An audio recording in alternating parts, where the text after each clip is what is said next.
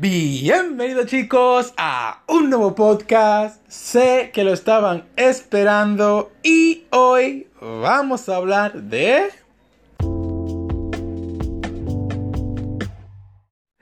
Así es, Shakugan no Shanan. Este anime que yo recuerdo como con tanto amor porque fue uno de los primeros animes que me vi y revolucionó para mí, me inició como tal en el anime. A mí me encantó este anime, realmente lo recuerdo con tanto amor, pero ustedes se preguntarán, ¿qué es Shakugan no Shana? Bueno, Shakugan no Shana es, es un anime de mierda. Así, claro, puro y duro, es así. Es un anime que quiero mucho, que recuerdo con mucho amor, que me hace mucho fan cuando lo recuerdo, pero es la realidad, es un anime de mierda. ¿Qué pasa con Shakugan no Shana? Shakugan no Shana mezcla como tantas cosas que son tanto buenas como malas. Pero a ver, ¿de qué trata este anime en primer lugar? Es, por así decirlo, cliché y no cliché a la vez. Es raro, Shakugan no Shana es raro como tal, como ya lo había hecho. Es un anime sobrenatural en sí, que trata sobre una chica llamada Shana, el cual tiene poderes en un mundo donde existen los poderes, donde, donde existe gente mala con poderes y peleas, peleas y peleas, etc. Básicamente es, eh, hay monstruos en un mundo eh, donde tienen un poder llamado existencia y estos monstruos se comen a los humanos porque tienen ese poder, ¿no? Y ese es el conflicto principal en sí. Y bueno, en todo caso, es que tú ves el anime y al principio es normal, ¿no? No del todo, porque es realmente como muy chocante. La trama en sí que intentan manejar me parece de puta madre. O sea, el hecho de que el protagonista es lo suficientemente fuerte como para saber que es una antorcha, es una, un ser humano que va a desaparecer y él lo maneja. O sea, él dice, mierda, voy a desaparecer, pero al menos dejé algo atrás, ¿no? Está mi familia, mis amigos y, y si puedo hacer un cambio antes de yo irme por ellos, me sentiré feliz al irme. Y es algo que, coño, para ser un estudiante tienes que tener dos buenos pedazos de cojones para aceptar este hecho y irte sin volverte loco. Yo creo que yo mismo no aguantaría este hecho. Decirme simplemente una persona que yo no existo o que voy a dejar de existir y nadie me recordará, para mí sería muy chocante ese tipo de información. No importa la edad que tenga. Así que, de puta madre, hasta ahí. Luego, cuando van metiendo lo que viene siendo los enemigos y vas viendo lo OP que está la personaje principal que es Chana, eh, realmente te pierde la cabeza, ¿no? vamos, que te mete de por sí lo que viene siendo lo, eh, los power-up de los personajes principales, tanto de Shana como el protagonista Yuji eh, y demás mierda, ¿no? ¿Qué tiene este anime que a mí no me gusta? Que a mí no me parece como que está como que... Ah, lo que pasa es que este anime tiene muchas cosas con sentido. sin sentido, perdón. Shakugan no Sen es un anime que para verlo debes apagar tus, tu, tu sentido común, ¿no? Debes de, de simplemente ver el anime sin, sin sin sacar un porqué de las cosas. Es como una de esas películas de acción que tú vas a ver, ¿no? Y bueno, tú vas a ver la película para entretenerte y para ver todas las cosas cool que pasan. Bueno, eh, aplica lo mismo para Shakugan no Shana. Debes de verlo y no debes de preguntarte de dónde sale el personaje, cuándo entrenó, por qué tiene ese poder o por qué quiere ayudar. No debes de preguntarte nada de eso porque al final no va a tener sentido. Y si te pones a preguntarlo, ah, te vas a quedar muy... Mm, porque al final Shagoan no Shana es una recopilación de muchas cosas sacadas del culo. Muchísimas cosas. Y por eso es que digo que Shagoan no Shana realmente desperdició como cierto valor, ¿no? Cierto peso que tenía. Porque Shakugan no Shana tenía la posibilidad de ser algo genial. Y un buen anime como tal. Pero lo desperdició, aparte de que metió mucho cliché con el poder del amor y esa mierda, ¿no? Porque al final quisieron meter un, un, drama adolescente junto con los poderes y todas estas mierdas, ¿no? Y no saben manejar para nada el drama adolescente porque es una cagada totalmente. O sea, está el protagonista y hay dos chicas que están enamoradas de él. Claramente la, chica principal, Jana, que se sabe desde un principio que va a ganar. Y está luego la, la, chica secundaria que es Yoshida, una chica bien molestosa, que a nadie le gustó, jode mucho, o sea, es, es, es una molestia, es la molestia del anime, está ahí para hacerle competencia a, a la principal, aunque se sabe que va a ganar la principal. Y bueno, en todo caso es que esto del amor Ahí es donde falla el anime. Es muy, es muy cliché. Como tal, trataron de manejar el romance de una manera ridícula.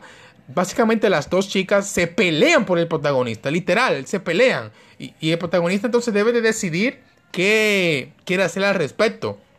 Aunque claramente como todo protagonista cliché, es idiota y no sabe cuándo una mujer lo quiere o cuando una mujer no lo quiere o no entiende las situaciones que son putamente obvias, pero bueno, es, es clásico, son cosas cliché, ¿no? Aparte de eso, pues bueno, podría decir que tiene la edad para en la que se salió el anime, el periodo, perdón, de tiempo en el que salió el anime, la animación como que no lo ayuda un poco. Ah, las caras son horribles, son horribles. Tú ves los ojos y es espantoso. El protagonista tiene los peores ojos en, en, en, en, todos los personajes que he visto. Todos los personajes secundarios tienen mejor rostro que el protagonista. Realmente es, es, horroroso de ver. Por lo menos en la primera temporada. Ya en la segunda como que te adaptas. Y en la tercera pues como hizo un cambio brutal. Pues lo aceptas, ¿no? Y, y su alter ego como que se ve mejor. Y bueno, en todo caso es que para mí eso es como la parte mala del anime como tal, lo que me choca, lo que me, da fuerte, porque Sakugan no Shana realmente tuvo un potencial enorme para mí, porque juntó muchas cosas buenas, como las que son un peso, cierto peso en la trama, como el poder de este de la existencia, el hecho de que tiene que lidiar con que vas a desaparecer, un conflicto interno con el mundo. Lo malo es que no estableció bien casi nada de lo que trató de manejar. A ver, en un mundo donde hay monstruos que se comen la existencia de las personas, creo que sería muy distinto a como es el eh, como sería como en la actualidad, ¿no? No, pues el mundo es casi igual que en la actualidad, no hay mucha diferencia. Esto de que hay mujeres o personas en sí que se llaman Flame Haze que capturan estos monstruos por todo el mundo como que no se establece bien o no se entiende de por sí por qué hacen esto. No ganan nada, no, no sé si le dan dinero, nunca lo establecieron, no se sabe bien si hay alguna organización que manejan a todos los Flame Haze, aunque en la tercera temporada mostraron como que sí, pero como que no lo terminaron de establecer, no se sabe al final si realmente hay alguna organización que maneja a todos los Flame Haze, aunque no se sabe porque realmente parece que todos hacen lo que les salen de los cojones. O sea, no tiene explicación alguna. Es lo que quiero dejar dicho. Es por esto que quiero mencionar anteriormente que no debes apagar tu sentido y no preguntarte el porqué de las cosas en este anime porque no vas a encontrar ninguna puta lógica. Y bueno, ya para mí, la primera y segunda temporada fue como una... Ah, fue ahí, lo estuve viendo. Incluso me adelanté capítulos porque realmente no era muy interesante. Eran un villano horrible, horroroso. Villanos, los villanos son espantosos, son horribles. Ningún villano es casi bueno, excepto claramente los, los, los principales. Y son más o menos, no que son buenos, son ahí. Hasta que aparece Yuji como personaje que me gustó, me encantó eso. Pero bueno, en todo caso, es que eh, no hay una lógica. No debes de, de preguntarte ¿Cómo pasó esto? ¿Por qué? ¿De dónde vino? No, esto, esa pregunta desaparecerá porque no lo vas a encontrar. Me gusta pensar el porqué de las cosas en los animes. O me gustan que por lo menos el anime diga por qué pasó eso, cuándo pasó eso, cómo lo hizo, porque me hace pensar que el autor se mató pensando en lo que iba a mostrar. Realmente se esforzaron en que yo entienda y en hacer una trama inteligente y una solución inteligente para la problemática inteligente que había. Pues no, te ponen una problemática inteligente y te dan una solución estúpida. Es lo que pasa con la mayoría de los animes. Pero bueno, la primera y segunda temporada, como ya estaba diciendo, no son tan buenas. Son como, ah, la disfrutas a media. De hecho, lo que más disfrutas de la, tanto de la primera como de la segunda temporada son un poco, solo un poco, el drama adolescente. El conflicto este amoroso que hay ahí, eso lo disfrutas como nunca. Eso es... Ahí está más o menos... No es que sea tan bueno tampoco, pero... Eh, se disfruta, ¿no? Un poquito. Si apagas un poco el cerebro. y bueno, la tercera temporada es aquí donde viene como lo, lo, lo impactante, como o sea, es un plot twist, pero es un plot twist sacado del culo. Pero aparte de que, aparte de eso, o sea, es el plot twist. Para el que no conoce el término de plot twist, es como un cambio tremendo, así, algo que nadie esperaba, por así decirlo. Como una, una respuesta más simple. O sea, este, el hecho de que hicieron que el protagonista desapareciera, no tiene lógica tampoco. Pero en todo caso, es que el protagonista desaparece, se le acaba la existencia y se junta con un dios. ¿Por qué? Eh, no se lo pregunten tampoco. Se juntan con un dios. Y este vuelve queriendo hacer algo, cambiar la situación del mundo para que todos sean felices, tanto los monstruos como las personas que capturan los monstruos, que no tengan que luchar. Y este es un objetivo de puta madre, porque realmente quiere lograr algo, es algo inteligente, o sea, bueno, no algo tan inteligente, simplemente quiere paz, ¿no? Y bueno, me, me gusta esto. Entonces él vuelve y vuelve decidido, verga, a hacer su cometido. No importa quién tiene que matar, no importa qué tenga que hacer, no importa en quién tenga que convertir. Él lo va a lograr totalmente para proteger a las personas que ama. De puta madre me parece esto. Casi todos los protagonistas en los animes quieren proteger a los demás. ¿Cómo? Venciendo al malo, triunfando, haciendo que todos sonrían. No, verga. Para encontrar la paz no siempre se debe de, proteger o, de hacer lo bueno. A veces hay que matar, hay que hacer cosas malas, hay que cometer delitos solamente para un, un, buen, un buen mayor, ¿no? Para que todos puedan vivir feliz. Y es así, el mundo en sí lo demuestra. Se necesita guerra para que haya paz, lamentablemente. Y bueno, en el anime lo aplica y me encantó este hecho. Y como que lo pensaron mejor, no sé qué pasó porque hay un cambio brutal de la primera y segunda temporada a la tercera. Es un cambio brutal. Ni siquiera parece que fue el mismo autor que lo hizo. Parece que fue una persona que vino de afuera. Vino y, encontró todo esto y dijo, vamos a arreglar toda esta mierda. Y lo arregló a medias. Lo arregló, joder. O sea, mejoró todo.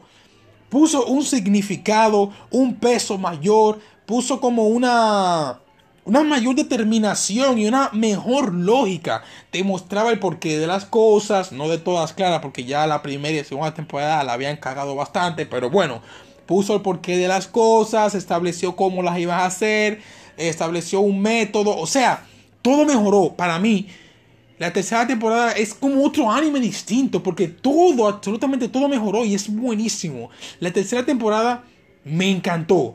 La vi o sea, el opening mejoró, la trama mejoró, los personajes mejoraron, todo, o sea, es que todo, es por eso que digo que no entiendo qué fue lo que pasó. Para mí fue que otra persona vino y, lo cambió todo, o no sé qué fue, que, que, influyó tanto. Verdaderamente no lo sé, tengo que investigar a lo mejor, pero es un cambio brutal. Y en todo caso, el, el opening que escucharon al principio del podcast es el tercer opening y una brutalidad, me encanta ese opening, mi favorito en, este anime. Y bueno, en todo caso, creo que eso es todo lo que tengo que decir de Shakugan no Shana. Ah, también el alter ego de Sakai Yuji, que es el, dios este de la, de la serpiente. No, el dios de, del festival o algo así. Es un dios en sí. Y me encanta, de puta madre. O sea, el diseño del personaje este del villano me encantó. Es se ve brutal, se ve muy bien. Realmente se ve como una persona que en parte es como un antihéroe pero que también se ve omnipotente, como un villano se ve. No como estos villanos hoy en día que se ven como... Ah, no se ven como villanos.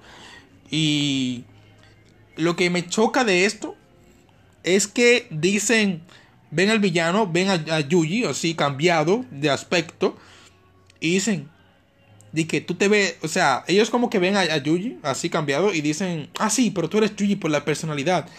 ¿Pero qué me estás contando? Yuji cambió completamente el cabrón.